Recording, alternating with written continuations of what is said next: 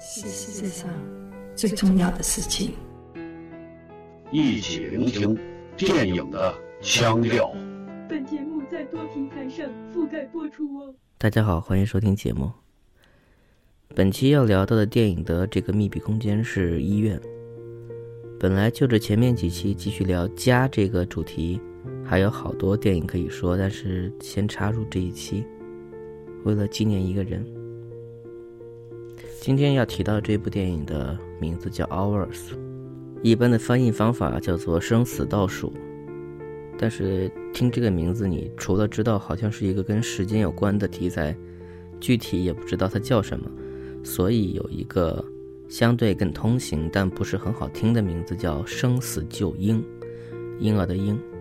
这部电影也同样没有在大陆官方引进过，所以它在台湾引进的中文译名叫《搏命关头》，也没有什么信息。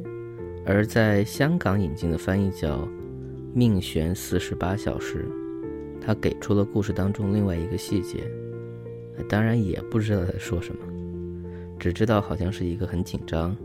很刺激的故事。这部电影呢是美国影星保罗沃克的遗作之一。之所以说是之一，是很难界定到底哪部才能算是他所谓的最后一部作品。因为在二零一三年的年底，大家知道他因为车祸去世，而且是以很惨烈的方式，也是以很意外的方式。他坐上了一辆由别人驾驶的跑车，而只是因为他看到了那个朋友经过，兴致勃勃的想上去试车，结果导致了撞到了树上。这种甚至过分意外的情况，增加了这场噩耗的那种 shock 的程度。在此之前，大家知道他最初演《速度与激情》这个系列而走红，但那个时候他很年轻。在大家眼中只是一个金发碧眼的美国男孩，然后这个 IP 一度沉寂。过了很多年之后，因为《速度与激情四》五连续的卖座，这个赛车系列呢慢慢又火起来了，他的身价也在往上提。虽然在这个 IP 当中他是万年的老二，但是他也拥有着自己非常明确的人设和表现空间，而且因为他这些年也一直在演跟犯罪。跟驾驶、跟动作相关的电影，虽然他不是那种很能打的人，观众也慢慢接受了他是一个动作男星这样一个设定。而且一三年对他来说是一个非常重要的一年，你能看见他越来越密集的有工作。除了已经上映的《速度与激情六》，还有《当铺大乱斗》和《玩命车手》这两部中型的投资的动作片，还有他其实已经完成了。暴力街区美国版和这部《生死倒数》的拍摄工作，并且还拍了一半的《速度与激情七》。他这个时候已经是一个能够靠自己的名字独立担纲一部动作片的男星了，虽然投资不会那么高。就在这个时候，他离开了。那么在《速度与激情七》的后续拍摄中，为了强行把他的离开解释清楚，加上特效，就是以他的弟弟出演，加上头部的一些 CG 动作。其实大家去看，即便这样也会显得很突兀。他决定离开这个团队，为了家庭，为了孩子，不再参与到这个所谓《速度与激情》的 family 里面了。但是还是会觉得让人很伤感。那么，为了家庭，为了孩子这个主题，这种形象，这样一个年轻的父亲的形象，其实跟保罗此刻已经有了胡须，已经有了憔悴的眼神，其实是分不开的。那么，如果你带着这样的一个设定回头去看，在一四年上映的《生死倒数》，就会觉得很唏嘘。《生死倒数》的主创意是有点高概念，但是它其实是来自于一个真实改编的事件。它的背景是两千零五年的新奥尔良州的卡特里娜的飓风，这也是当时非常有名的一场天灾吧。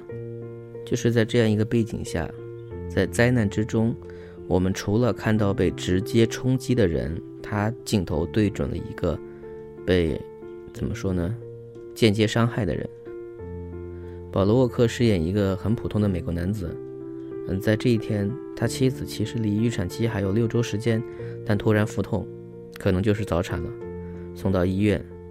在医生的努力之下，将孩子生下来，但是他妻子去世了，几乎是没有任何可商量的余地，他就面对了这种大悲大喜的局面当中。嗯，大家如果还记得周星驰的那个《喜剧之王》开头的表演，当然那个是戏谑的，呃，可是这部电影是把真实的惨烈的情况放到你面前，就是他的挚爱去世了。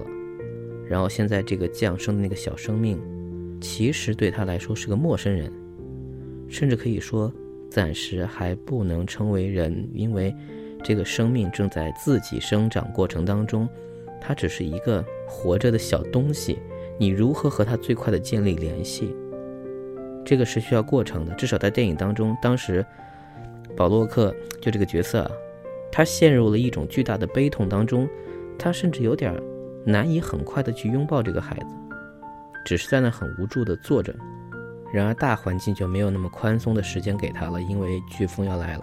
嗯，飓风不像地震，它有一个时间差，所以很多人是接到了报告，准备撤退。呃，大家纷纷开车离开，但他不能走，是因为他的孩子刚生下来，必须放到一个呼吸舱当中去维持呼吸，可能要经过四十八个小时之后。才能够慢慢转为用自己的身体来呼吸，这个过程是不能移动的。所以虽然医生护士要撤离，也只能告诉他说：“你必须守在这个地方，守四十八个小时。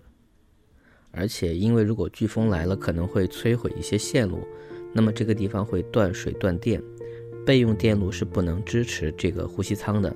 所以旁边有一个手摇发电机，这个发电机你摇动它的时候能给它充电。”每充一次，只能维持三分钟，所以接下来这就甚至像一个我们熟悉的资源管理游戏，就是《生化危机》这种情况一样，在一个巨大的空洞的医院当中，他要不断的去找来一些新的东西来帮助他自己，可是他又不能走太远，每一段时间就要回到这个呼吸机前摇动那个发电机，每摇动一段时间，他的孩子就能活三分钟。如果他离开久了、远了，这个呼吸机就断掉了。故事的那个倒数的那个含义就是这样来的。而同时，因为情况是不是还会变得更糟糕，他是不知道的。所以飓风来过之后，呃，他必须还要找到及时的救援，要求救。会有路过的护士，会有路过的坏人，会有路过的普通人，他们到底又会和我们的主角发生什么关系？这个普通的男子，我还是再次强调，他就是个普通人，他的智慧没有比别人强更多，他的体力也没有更强悍。这部电影的所谓惊心动魄，就是在他一次又一次的去保护女儿的过程。整部电影从质量上说呢，我觉得算是在及格线之内。呃，但是如果你带着期待看，会觉得导演的手法过于的平庸，有点糟蹋这样一个其实还蛮不错的设定。甚至有点对不起保罗沃克非常非常努力的演出，因为这部电影是他的独角戏，他很动情的演出了这样一个父亲，而不仅仅只是说一个大英雄好像什么都不怕，并不是，他是从艰难的犹疑，然后到坚定决心，包括到最后抱着孩子的那种崩溃的感觉，他都演出来了，他真的很用心的在演这个角色，所以我们是很难想象说。如果再给他一些时间，给他几年时间，他是不是能够有着他更好的发挥，在动作片当中有自己的一席之地？然而这些都没有了，他就这样离开了。你再用多少 CG 去复现，用各种手法让他在《速度激情八》《九十》当中去闪那么一下，用声纹识别方式把他说过的话再现出新的台词。我觉得都无法还原这个角色抱着女儿那种巴掌大的一个小孩子哭泣的那种真实感，以及如果你们知道二月六号晚上中国大地有多少人在关注一件什么事情的话，你们应该知道我在说谁。生活要继续，电影要继续，我的节目也会继续。感谢收听。这部电影可以找来看，我们下期见。哎，幸亏来晚一点，不然被记者看见那就麻烦了。不好，你看看，斯蒂芬的脸色这么差，一定被记者问得很烦。现在最重要的就是要尽快查出是谁把病例泄露出去的，要不然的话更加麻烦。我觉得挺难的。现在的传媒竞争这么激烈，为了抢新闻，真是无孔不入。是啊，还有很多偷拍。嗯，我说这些，我下去看看啊。实在是太，前几天那个报纸啊，就是这个事情是吗？这个，如果这样，哎，怎么都不说话了？坐。干我们这行的，不是应该在适当的时候静一静，不要说话的吗？如果干我们这行，个个都这么会分轻重，我们的医院运作就会顺利得多。我们能做些什么来帮你呢？